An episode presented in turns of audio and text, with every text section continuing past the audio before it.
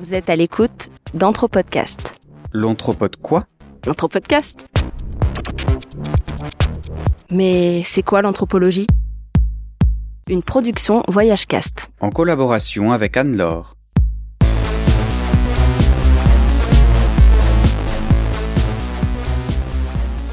Bonjour et bienvenue sur l'Anthropodcast numéro 10. Je suis Jonathan et je suis toujours accompagné de monsieur François Rueg. Bonjour. Bonjour. Alors la dernière fois, on avait parlé un peu de la définition de l'anthropologie, on avait déjà appris pas mal de choses. Et puis euh, une autre question qui m'est venue à l'esprit au début quand j'ai commencé à lire un peu de l'anthropologie, c'est qu'il y a les mots ethnologie qui sont rapidement venus. Euh, il y a le mot ethnographie aussi que je connaissais pas vraiment et que je peux pas différencier de l'ethnologie et puis euh, la sociologie aussi qui est venue petit à petit s'intégrer dedans et du coup maintenant je me trouve avec ces quatre mots qui sont pas les mêmes donc ils doivent pas vouloir dire la même chose mais je sais pas les différencier.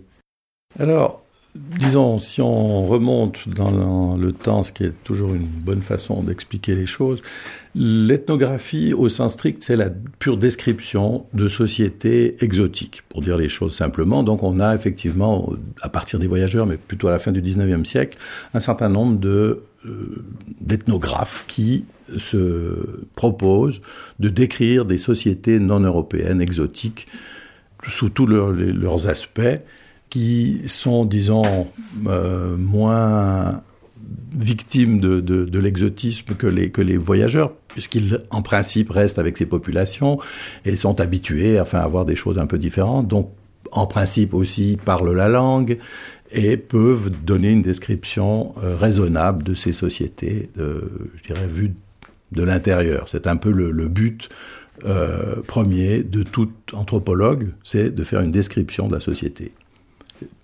par rapport à cette ethnographie de base, on aurait une ethnologie qui serait la deuxième phase qui viserait à interpréter, à généraliser, à théoriser à partir de ces observations factuelles qui sont simplement le, recueil d'un certain nombre de données. Euh, et si vous voulez, pour reprendre l'exemple de Margaret Mead, euh, bon, elle a fait donc la description des sociétés de, à Samoa ou dans les îles euh, de Mélanésie. Mais ensuite, elle a donné une interprétation, elle a essayé de, montrer que il n'y a pas de crise d'adolescence. Bon, ça a été évidemment mis en question, mais ça, c'est de l'ethnologie. Mais l'ethnographie, on ne peut pas faire d'ethnologie sans ethnographie, sauf que les grands ethnologues comme, euh, comme Marcel Mauss, par exemple, donc, qui a été le grand, vraiment le grand fondateur de l'ethnologie française, n'est pas un, anthropologue de terrain, mais il a utiliser les ethnographies d'autres, euh, français ou non français. Et c'est donc lui, lui est un réel ethnologue puisqu'il interprète. Euh, si on voit son, texte sur le, les migrations saisonnières des Esquimaux, il se base sur des descriptions existantes et il les interprète à son tour. Donc là, il fait de l'ethnologie. Et puis, alors la sociologie, évidemment, a influencée comme la philosophie, l'anthropologie sociale également, mais elle a suivi sa propre voie. C'est vrai que plus récemment, euh, la sociologie euh, est très proche de l'anthropologie. Il faudrait peut-être distinguer euh, de nouveau la méthode. C'est peut-être la méthode qui singularise l'anthropologie sociale, à savoir que la sociologie pratique plutôt les, interviews, les, les sondages d'opinion, disons ce qu'on appelle les méthodes quantitatives, alors que l'anthropologie telle que je la conçois du moins, pratique toujours une approche qualitative. Donc on pourrait euh, faire cette distinction. Maintenant, il est évident que des gens comme Durkheim, Weber, Bourdieu, pour être plus, récent, ont influencé considérablement l'anthropologie ou l'ethnologie, mais restent différents. Et donc, du point de vue universitaire, on, ne fait pas de socio-anthropologie, même si nous pouvons nous nommer socio-anthropologues. Les, disciplines sont distinctes, mais effectivement, l'héritage intellectuel est en partie commun. Il y a alors une autre euh, euh, explication du terme ethnographie qui nous vient de l'américain, qui est plus récent et qui euh, est justement une analyse du texte des anthropologues. Donc cette ethnographie serait simplement le, texte écrit par un anthropologue, ou on pourrait aussi utiliser le terme d'ethnographie pour faire l'analyse de, texte. Mais ça, c'est une, disons, je dirais que ça vient après les années 80, mais l'ethnographie au sens traditionnel jusqu'à la décolonisation, c'est la, la, description, le recueil d'informations sur des sociétés euh, non européennes, alors que la sociologie, à l'origine, s'intéresse à la propre société du sociologue. C'est ça la grande différence, si vous voulez. Mais nous essayons, aujourd'hui, nous essayons de, de ne plus faire ce que certains ont appelé le grand partage, eux et nous, hein, les exotiques et nous. Ça, c'est une chose qui n'a plus lieu d'être. Et de ce fait aussi la confusion euh, entre les termes. Il me semble, je vais pas dire de bêtises, que c'était Lévi Strauss qui avait justement un peu euh, euh, décrypté ces trois termes. Il n'avait pas parlé de sociologie, il me semble. Il avait dit que justement l'ethnographie, c'était justement, euh, comme vous dites, la récolte de données. Qu'ensuite il y avait l'ethnographie et qu'au-dessus de l'ethnographie, il y avait l'anthropologie. Alors, disons que le, pour moi, l'ethnologie se rattache à l'anthropologie sociale classique, c'est-à-dire l'ethnologie, à cause de son nom, s'intéresse à des peuples euh, différents, euh, alors que l'anthropologie sociale euh, montre qu'il n'y a plus cette différence, que l'anthropologie sociale peut s'intéresser à n'importe quelle société, aussi bien en Europe qu'ailleurs.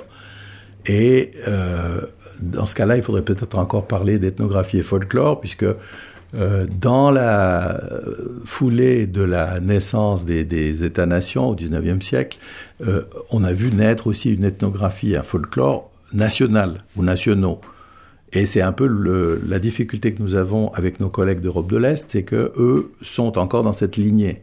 Alors ils se sont reconvertis euh, plus ou moins, mais traditionnellement ils n'étudient que leur propre culture et société, mais si vous voulez, l'exotisme ne tient plus dans une société qui serait ailleurs, mais dans le fait que ce sont des, citadins qui, étudient des paysans, grosso modo.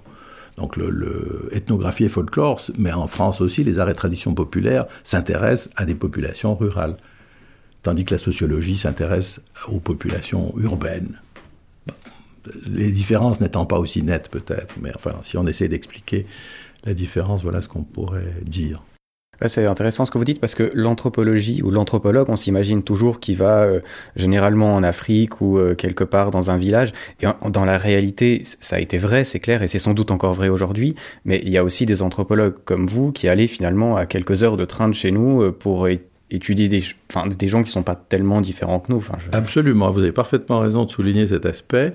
Nous avons fait des terrains au nord de la Bulgarie qui sont effectivement à deux heures et demie d'avion euh, où on a pu voir des, sanctuaires euh, dédiés à des saints musulmans, euh, visités aussi bien par des chrétiens que des, musulmans, et donnant lieu à des, à des rituels de guérison tout à fait intéressants. Donc on peut, pour faire court, on pourrait parler de chamanisme européen euh, traditionnel, j'entends, je ne parle pas de néo-chamanisme, et à deux heures et demie d'avion avec des populations qui sont, comme vous et moi, euh, qui n'ont pas, de, de, disons, de, de marque exotique euh, ou phénotypique. Et, et, ça, vous avez raison de le dire, de même que le, on peut aussi, euh, on n'est pas obligé d'aller à la campagne, c'est-à-dire qu'il y a toute une, une euh, une branche qui s'est développée qui s'appelle l'anthropologie urbaine et qui vise justement des populations qui vivent en ville. Bien entendu, la tradition est assez longue de cette anthropologie urbaine. Elle remonte aux États-Unis au début du siècle dernier avec les premiers migrants, notamment les communautés polonaises. Mais euh, aujourd'hui, l'anthropologie urbaine occupe une place assez importante dans l'anthropologie dans en général.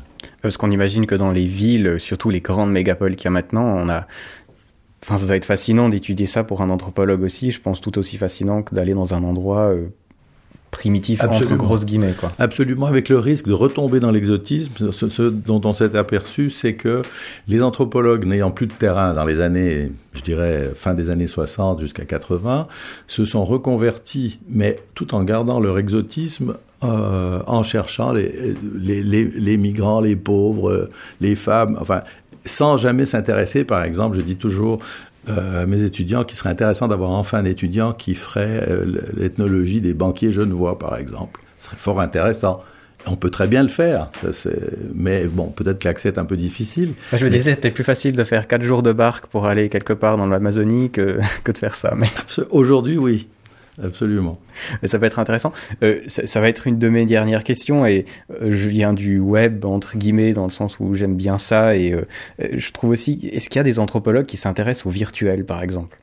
Alors, je remarque, je ne sais pas si c'est plutôt les étudiants qui aujourd'hui euh, propose de faire des recherches sur euh, des blogs, exemple des blogs de mode euh, ou, des choses comme ça. Donc ça, je constate dans le choix des sujets qu'on passe de l'humanitaire au, web, disons.